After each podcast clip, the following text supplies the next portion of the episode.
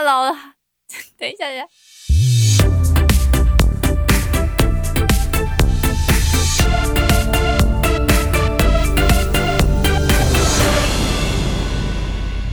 欢迎大家来到声音好窝，我是玉兴。嗨，我是泽雅。我们今天呢，发现大家进入到音乐剪接软体之后，会一脸懵掉，不知道效果怎么使用啊，爆音怎么消除，或者是声音大大小小不知道该怎么处理。那你听这集就对啦，这集我们会介绍，不论你用哪一个剪接软体，会要知道的五种功能。而且我们今天邀请到两位，大家好，我是人生变电所的浩文。大家好，我是人生变电所的欧边，欢迎光临，欢迎光临。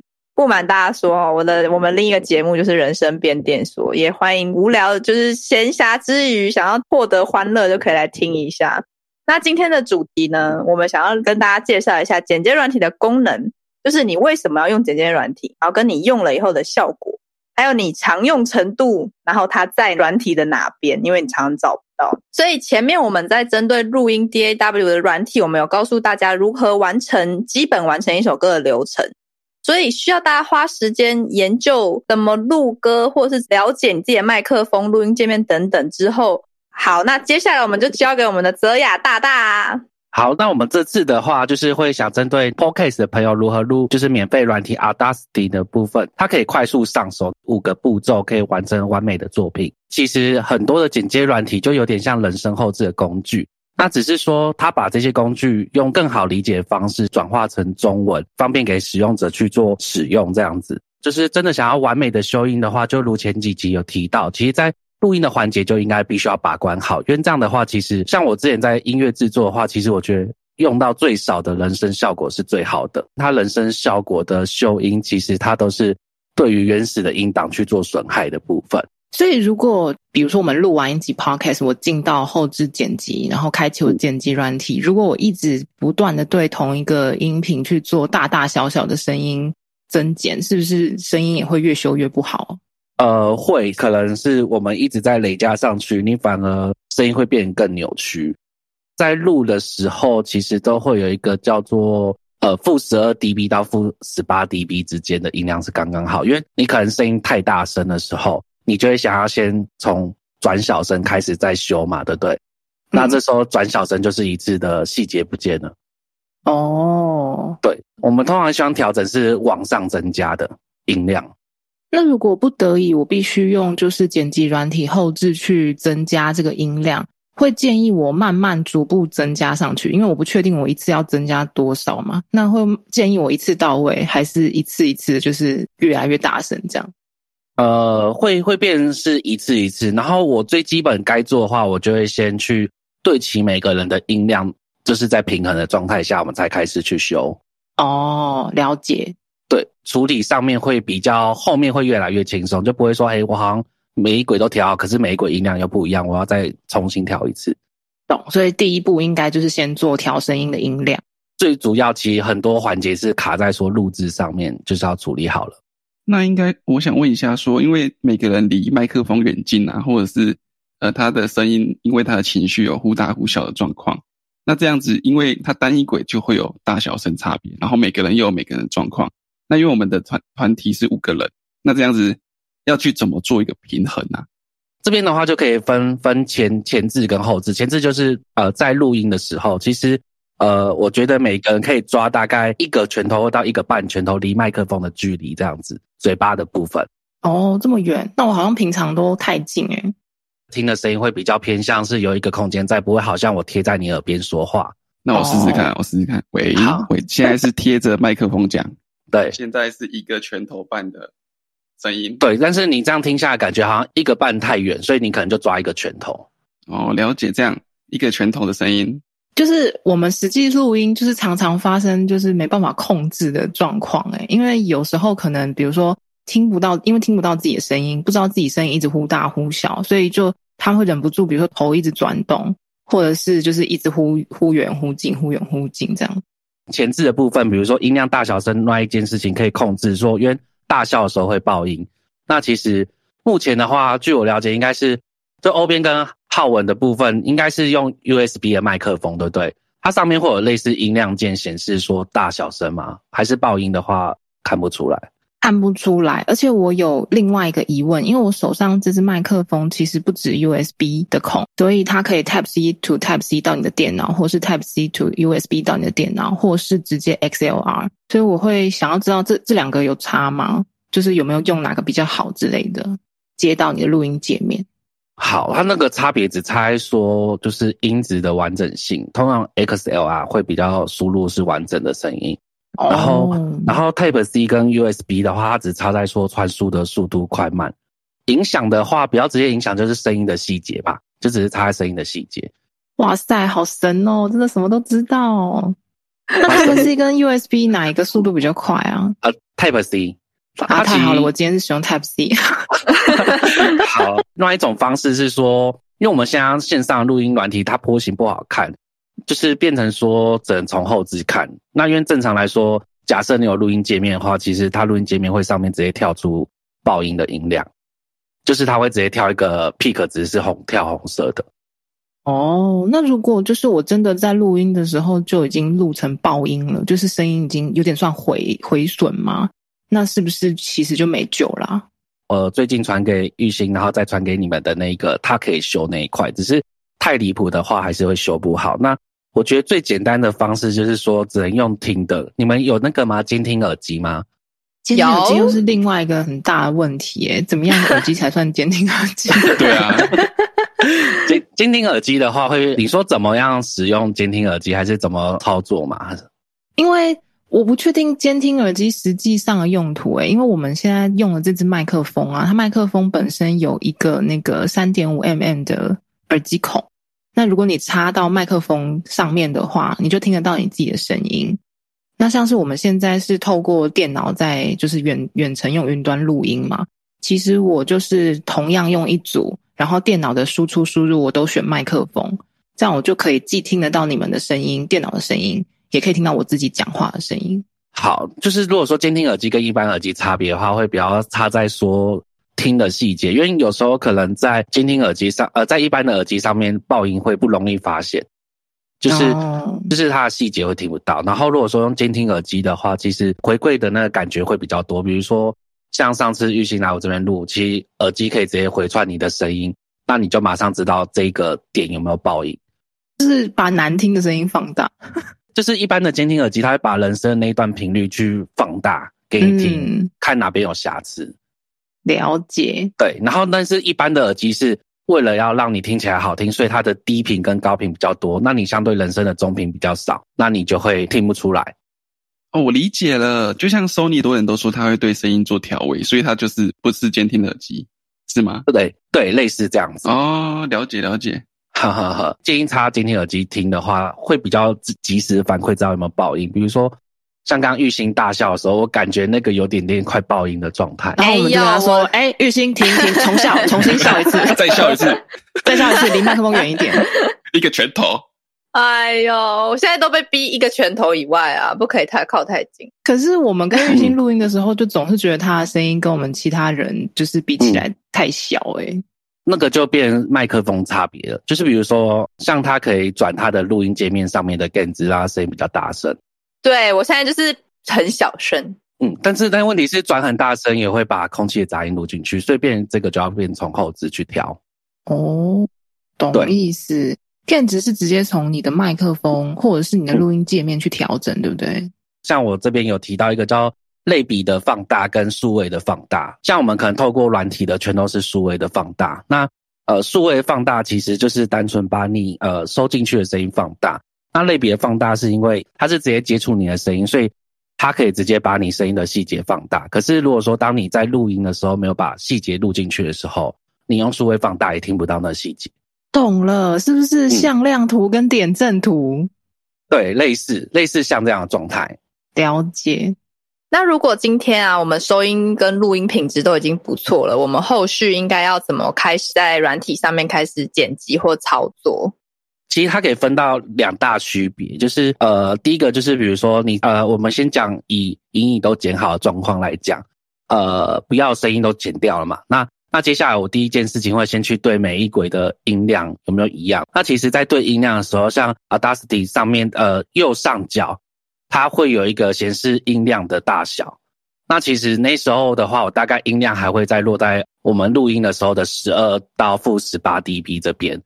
那那这样的话，其实呃再去对，比如说你可以找其中一轨，你觉得是诶音量最刚好的，然后你去用那一轨的音量去对其他轨。这个会比较偏向数据跟耳朵直接听。那我这个原来是这样哦，所以它是一个绝对的值吗？就是在 Audacity 的那个界面上面看到的那个十负十八到负十二是吗？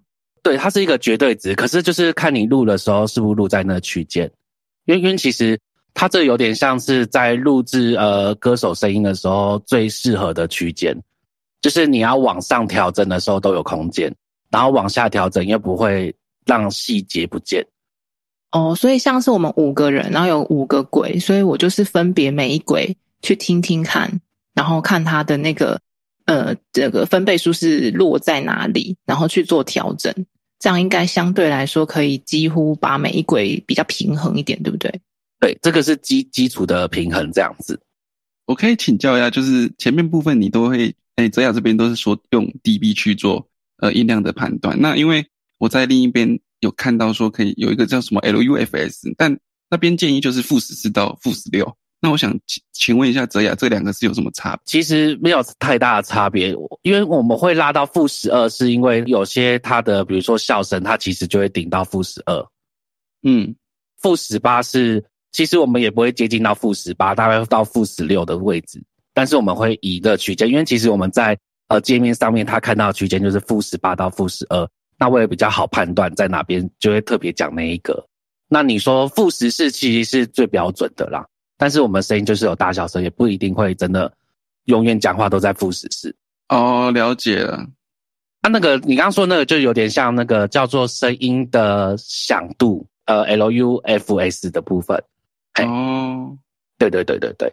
好，那那我们再继续，就是。呃，好，那那就是我们会先去除滑鼠的声音，因为其实我们通通常都会在电脑面前去录，那很容易录到滑鼠的声音。那其实有一种方式可以去除掉呃滑鼠的点选的话，就是呃我们可以用键盘的按键，比如说按空白键它就暂停，或者是呃它的快捷键。那如果说你真的录到的话，其实你可以从效果那边直接按 click click 声移除。呃，临界值的话，我其实我这边的话不会太教数据化东西，我觉得用听的会比较准，因为你每一次录下的状况会不一样。比如说，你就可以左右去调整。那你调整的话，你可以听到说，诶，哪边听起来声音是基本上快没有了。那时候你再去调整，它有一个叫最大呃肩坡的宽度，它就是 Q 值，它的宽度有点像是说临界值有点像上下的震动，然后宽度的话就是左右，左右就是。你要抓对那个频率去消除它，这样子。我大概了解了，因为其实我之前都会很希望有一个就是教科书式的，他可以告诉我说临界值就是要调多少，然后那个最大肩坡的那个宽度要调多少。可是哦，听泽雅就是解释以后，我就懂了，就是因为每次录音的状况会不太一样，然后你这次声音每次处理的声音也不一样，所以还是会需要依照每一次的状况去做调整。只能讲说就是不能懒啦。不能偷懒，嗯，然后如果说你真的要听到数据的话，我记得大概在负呃负三三十八到负二十 dB 之间吧。嗯，对对对，就是比较小声。然后然后，但是我觉得用听的会比较准，因为你可能设定在那边也不一定真的消得掉。第二个步骤的话，就是去除那个空气的噪音。那这边之前浩我有问过说，就是。呃，这个一定是要去有一个 sample 了，让他去去听，让他判断说哪边是空气噪音，他才可以取消的掉。对，所以等于，变说你可能在剪辑的时候，其实你要留一段空白的底噪，然后有分五个人，那就每一轨都要去抓那个底噪。有诶，其实这正是我大概上一次剪辑的时候才发现，这个软体有一个新世界，就是因为这个软体它，嗯，预设的它是会给你看波形的。但是其实它显示是可以叫出频谱图，然后我就发现，其实呃，当你一边参考频谱图的时候，你就会发现很多在波形里面，你以为那一段是没有声音的地方，其实都有声音。那其实这样子的话，我就会比较好去抓这种空间的底噪。对，没有错。所以，所以那它的按法其实都是从效果那边去按，然后就是噪音的抑制，比如说有一个叫取得呃噪音的特征，那也就是像刚刚浩文说，就是明明没有声音，可是它会有一个小小声死的声音那一段当做一个 sample 了，然后去用。再来的话，就一样再回到效果，然后去点选移除就可以。这边的话，其实也是用听的，就是慢慢拉到你自己的呃监听耳机听不到为准。通常会建议说，在后置的部分建议用监听耳机，因为会听得比较清楚。它会有每次它不是都会分两个段落嘛？比如说上面的是呃可立可就临界值，然后之后再去调整坡的宽度。我会建议说，通常我们在调整也不要调太超过，所以我们通常会是。比如说拉移除的时候，我们可能会拉到只剩一点点一咪咪声音的时候，我们就去调它的灵敏度，然后再把灵敏度往上拉，它就会不见，就不要就不会因为说好我移除了按太多，导致其他的声音的破形被破坏掉。嗯，了解。对，比较深入一点，然后再来的话，就是第三个步骤的话，就是其实就是调整 EQ 的部分，然后它就是等呃图形等化器。那这边的话就是呃一样按效果，然后图形等化器，我觉得会比较好辨识一点，因为它是直接呃就是帮你分好频率，然后去上下调整。那其实每次调整都以两 dB 来做调整，因为一 dB 通常我们人耳听不太出来。注意说，因为有时候我们在做 podcast 会有前后的片片头片尾，所以其实这时候不要加进来，因为你会直接砍到音乐的频率。在人声，其实如果说你要让它够干净的话，其实你就把一百赫兹以下都往下压下去。就压到零，然后比如说像呃上次好像是人声变电所的二十六集还是第二七集吧，修的时候听到 Eric 的声音比较厚重，然后跟口齿比较不清楚的部分，其实它可以在一百一十赫兹到一百四十赫兹那边去调整。那如果说你往下降的话，其实它的闷音感就不会那么重，那相对它的声音就会比较清晰。对耶，因为其实我对于就是它是几赫兹的那个，就是是代表什么意思，超级没概念。所以我记得我那一次调整的时候，我就是只能一直用听的，然后你就要调很久。哦，对。所以像是这种就是声音比较低的，因为我们团体里面有男有女，然后声音高高低低，是不是也建议分开调啊？比如说我是不是 Eric 的鬼？特别针对一百一到一百四十赫兹这边去做调整，那其他人就是看状况，可能可以不用。对，没有错。同一轨调整的时候，其实别人的声音的瑕疵也会跟着放大，嗯，所以会建议分开弄。然后，比如说在男生啊，比如说像 Eric 声音，就是男生，呃，两百到呃三百赫兹的时候，其实它可以往上多一点，增加声音的厚度。比如说 O 边的声音，它大概呃低频会稍微少一点点，它就可以去调这部分。让声音有点厚度跟力量，这样子。哦，那边反而可以增强。对，那边就可以增强。通常，比如说声音比较厚重，是因为胸腔的共鸣比较多，大概会落在四百到五百赫兹。所以，其实像 Eric 声音这边也可以往下调一点点。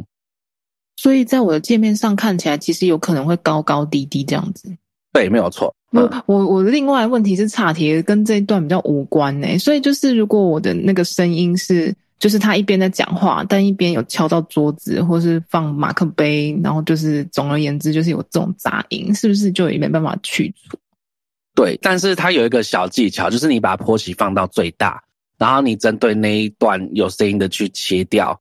但是有时候这样切掉，你声音会变断断续续。就是其实人耳听音不会到很敏感，所以你有时候切掉，其实对于一般人听起来还是正常的，可以用这种方式去切。了解。那它最简单就是不要动，是最快的。对，就放弃。对，就放弃。或者是在录的时候，就是真的不要录到。好，然后呢，另一个就是八百赫兹的话，比如说前几集的呃人声变电所，好像欧边是用手机嘛，对不对？手机的话，它在八百赫兹的话，就是高呃它的那个频率会让声音比较硬，所以八百赫兹那边就可以往下降。然后比如说，可能有一些，比如说像上次，比如网络断讯，那个声音会稍微有点偏硬的时候，八百赫兹也可以往下调一点点。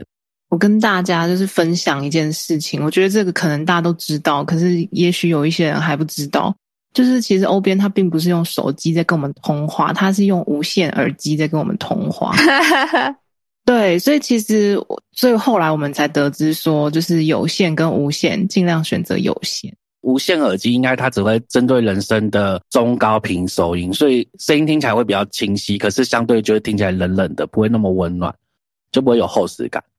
就是有听众就跟我们反映说，这个人是不是口音进来的，就打电话，因为声音很像话筒的声音。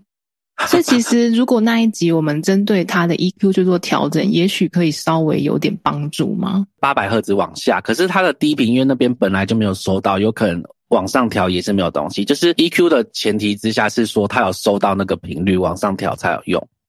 哦，所以我们才会说麦克风尽量能够收到完整的声音是最好，才比较好后置去调整。真的，大家听我们的，就是有可以的话就尽量买麦克风。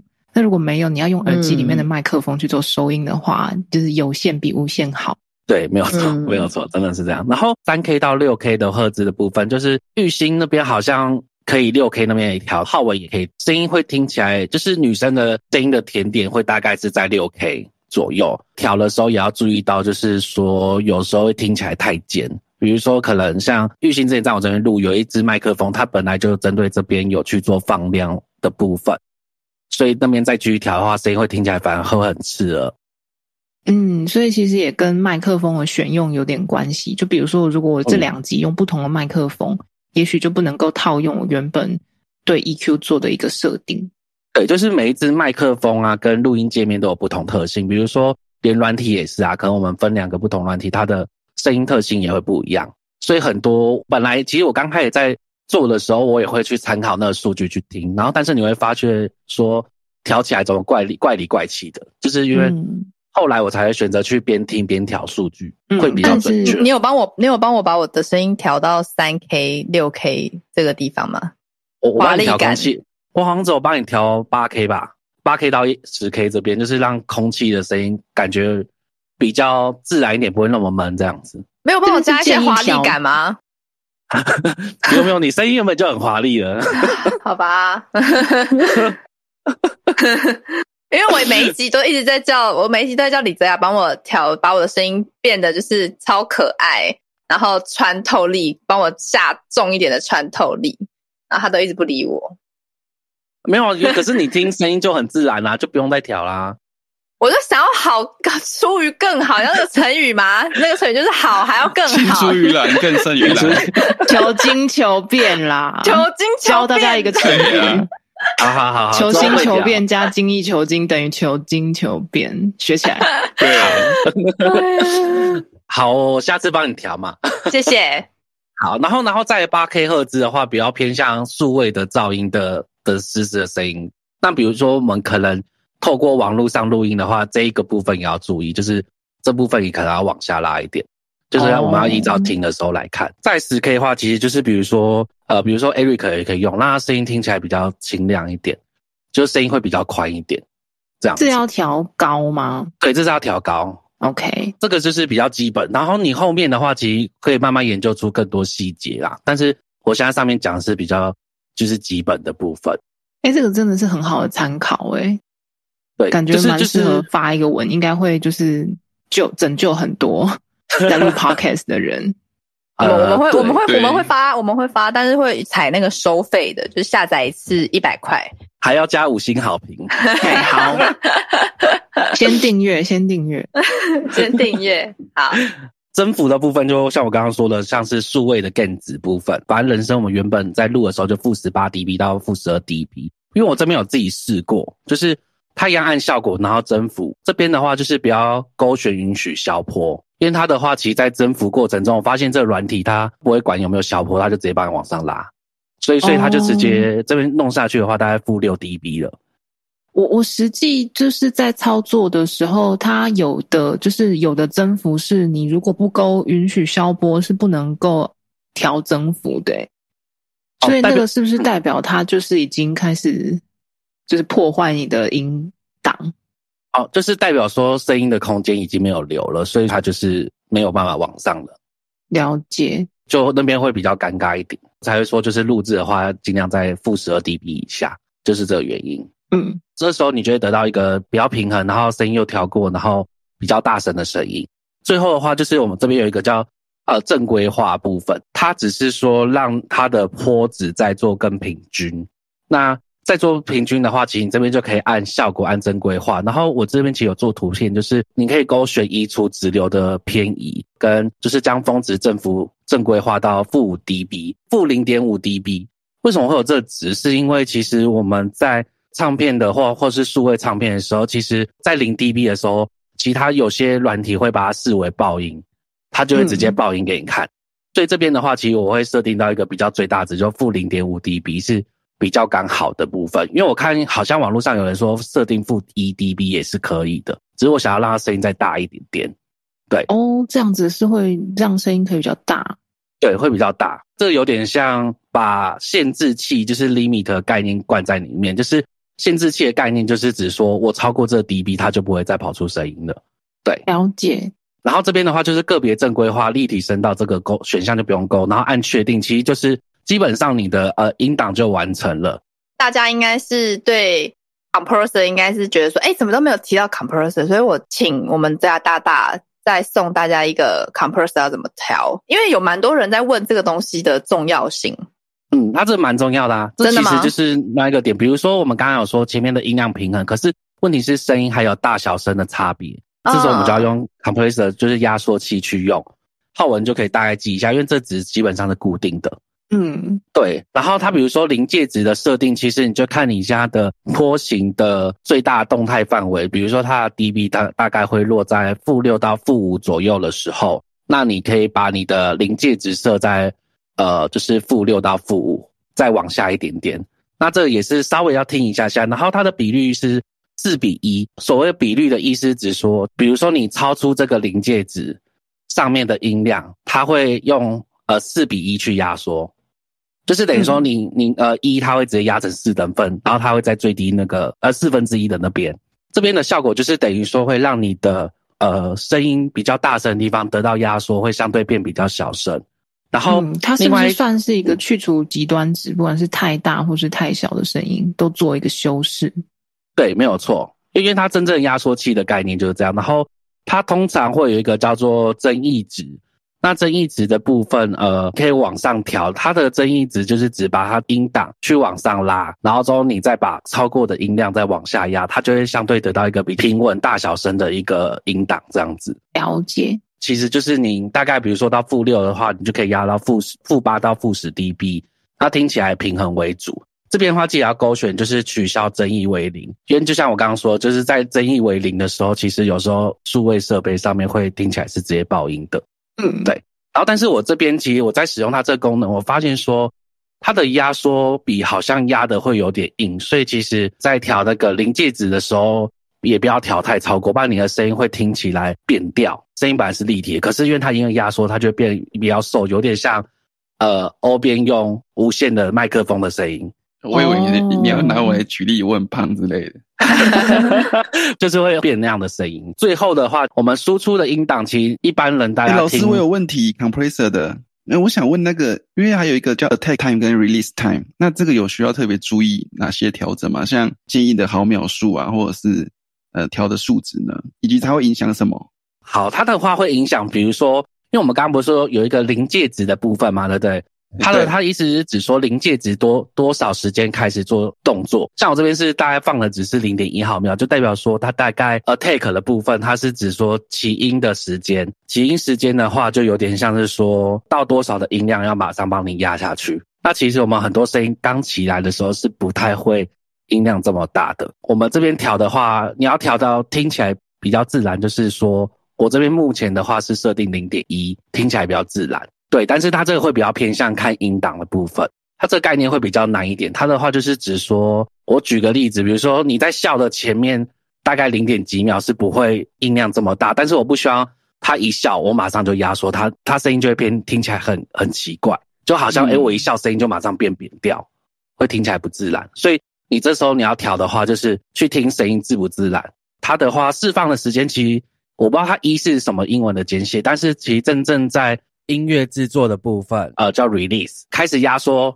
到多少音量降低下来的时候，我要多久释放这一个压缩的部分？听起来是自然的就可以了。嗯，了解。对，老师，我也有问题，我直接帮各位听众问一个懒人的问题，这样子大家就可以直接学到有神快拜。就是呢，Audacity 这边在压缩器 com compressor 这边，它的临界值预设是负十二 dB，那这样子的话会太超过吗？负十二 dB 也是可以啊。最简单的听法就是说，你往下压，听起来声音是自然的，然后又可以做动到呃小声变大声，大声变小声就好。嗯，对，因为你有时候你可能你有些音档负十二 dB，你压下去，你声音整个变扁掉就不适合。嗯，这边的话，输出其实档案就很简单，就是可以选择四四一 K 赫兹跟十六 byte 就可以。然后后面的话，你可以输入比较好音质的话，就是三百二十 kps 这样子。嗯，这就是已经输出了嘛，恭喜你们学到啦！但是我相信欧边跟浩文有很多问题，有很多就是上面五个功能以外的问题，也可以直接请教嘛，可以直接直球直球。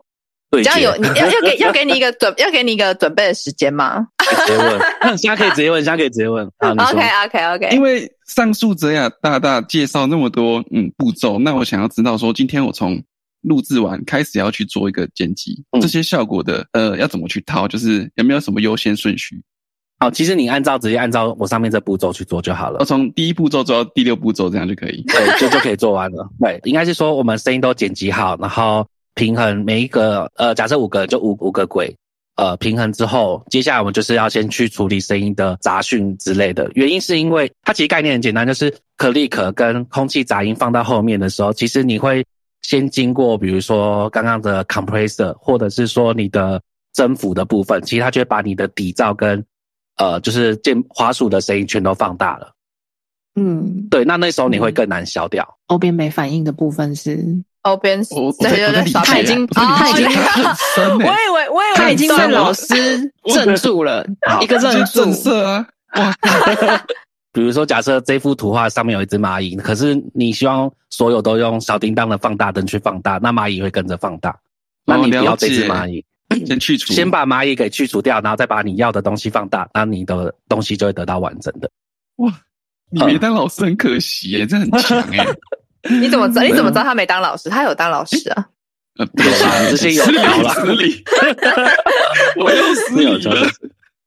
对啊那你可以报名啊，我先上一下课啊，你就先订阅 Podcast 给五星好评、啊，绝对对妹早就。对啊，他们第一集我就先哦，你怎么这现在就来样子看我嘞？稽查你，你有给五星好评吗？我现在就稽查你是哪一个。哎，我们不是同一个团队的吗？你怎么这样在那边？哎、我没有在那边啊。如果你真的有给五星好评的话，你不是应该 来查来查？我就是那个谁谁谁。好好笑哦！哎、对我刚刚就是顺着你刚刚讲，就是输出 MP 三档可以选那个三百二十 kbps。然后我会想要问呢、因为其实我们目前是没有设这么高品质的，嗯，然后原因是因为如果输出高品质的话，那个音档会变很大。然后我们的这个 podcast 的特性就是因为闲聊嘛，所以动不动就是什么一小时，将近一小时的这个时间。一局两局之类的。对，所以如果输出高品质的话，我们在想就是会不会听众他们在读取我们的音档的时候，也可能会有点累歌啊，或是什么的，会有这样子的考量。三百二的话，其实它只在于，其实很多设定都是在于细节而已。呃，就是它等于说一秒钟可以输入几个 kbps 嘛，所以等于说你当你输入一二八的时候，我记得好像是一二八吧，一二八的部分的话，那其实就是等于说一一秒钟可以输出这么多的呃细节。其实人耳真的很难听到很细，除非是说你可能设备真的很好，它才听得出来一点点的差异。所以我觉得，若真的是考档案考量的话，一样可以输入一二八。了解，观众会用到什么样的设备去听呢、那其实基本上三百二也是我一个心里开心而已。对对对我提供最好的品质给你，对对但你能不，能就是透过你的设备听出来，那就是不一定。就是有这样的想法而已啊。哎呀、追求完美的品质，嗯，，对，没问题了吗？大家的问题都解决了。刚刚好像就是都在题目里面对啊。都问了。哦，嗯，哎，为什么为什么 DB 都是负的啊？哦为什么分贝都是负？但是不是分贝枪都是拿正的吗？嗯我无法理解，我很好奇耶。数位化其实就是有点像零零跟一的部分，在声音透过麦克风振膜进去的时候，它其实是毫伏特，所以它其实在转化成音量的时候，其实它是负的值。正常的音量我记得好像是负负四十几 dB 以下，然后我们会透过界面去往上增加，所以其实呃我们出来的声音都是会在负值。了解是单位，OK，对，它其实就是一个单位跟因为换算的关系。哦，那什么是声音甜点呢、好，声音的甜点就是甜点声音的甜点，就是呃，就是应该是说大家听起来觉得女生声音最好听的地方。男生男生什么的话，我记在哪里？所以男生没有吗？男生没有男生声音甜点话，不会用甜点来形容吧？我觉得那呃，个没有没有没有，它甜，的呃，它的甜是指就是甜蜜的那个点，嗯叫甜点。对我就是想想，应该是男生不甜蜜？吗？不对吧？男男生的话，我记得男生的比较少，因为男生会比较偏低低频的话，三百多吧，三百多赫兹，就是让你的声音响度变多一点呐、如果说你要让你男生声音清亮的话，你可以抓三千 K 赫兹，也是一个类似甜点的部分。哦，嗯我听听看，了解。好，我我等下来搜寻。Audacity 的那个就是音轨啊，然后我之前看起来啦，就是它的那个界面上会有一个，就是一到负一之间，就是你的那个叫什么波形会在一到负一之间，它那个数值是指什么？声音进来的话，它有点像正弦波进来，所以它一定会有上下的正值跟负值。嗯，对，所以它才会造成就是有一呃一跟负一的部分，它其实就是有点像数位码吧，就是零一零一这样子，然后只是说它再多一码是往下的。对。我会好奇的原因是因为我一直以为它都只会在一到负一之间，直到我前一次剪辑的时候输入一轨，它竟然有到负超过负一耶！就是代表说它显示的格子不够，就是其实上还可以还可以到那个。其实你在音量放大的时候，其实它正负的那个正弦波都会比较大，所以就有机会超过负一。了解，我还想说是不是它录坏了？录坏的话，其实用听的应该会很明显听到会有一个数位的那种撕裂的一个感觉，声音裂开的感觉。那个是不是就没救了？我给玉兴给你们的那个城市，它里面可以直接针对这一点去消掉。感谢你收听《声音好我》，还没有订阅的朋友，请按下订阅键，准时在每周六一起收听。喜欢我们，并且给我们五星好评，欢迎在 Podcast 底下留言。有任何想要了解的问题，欢迎私讯我们。谢谢大家，拜拜。拜拜。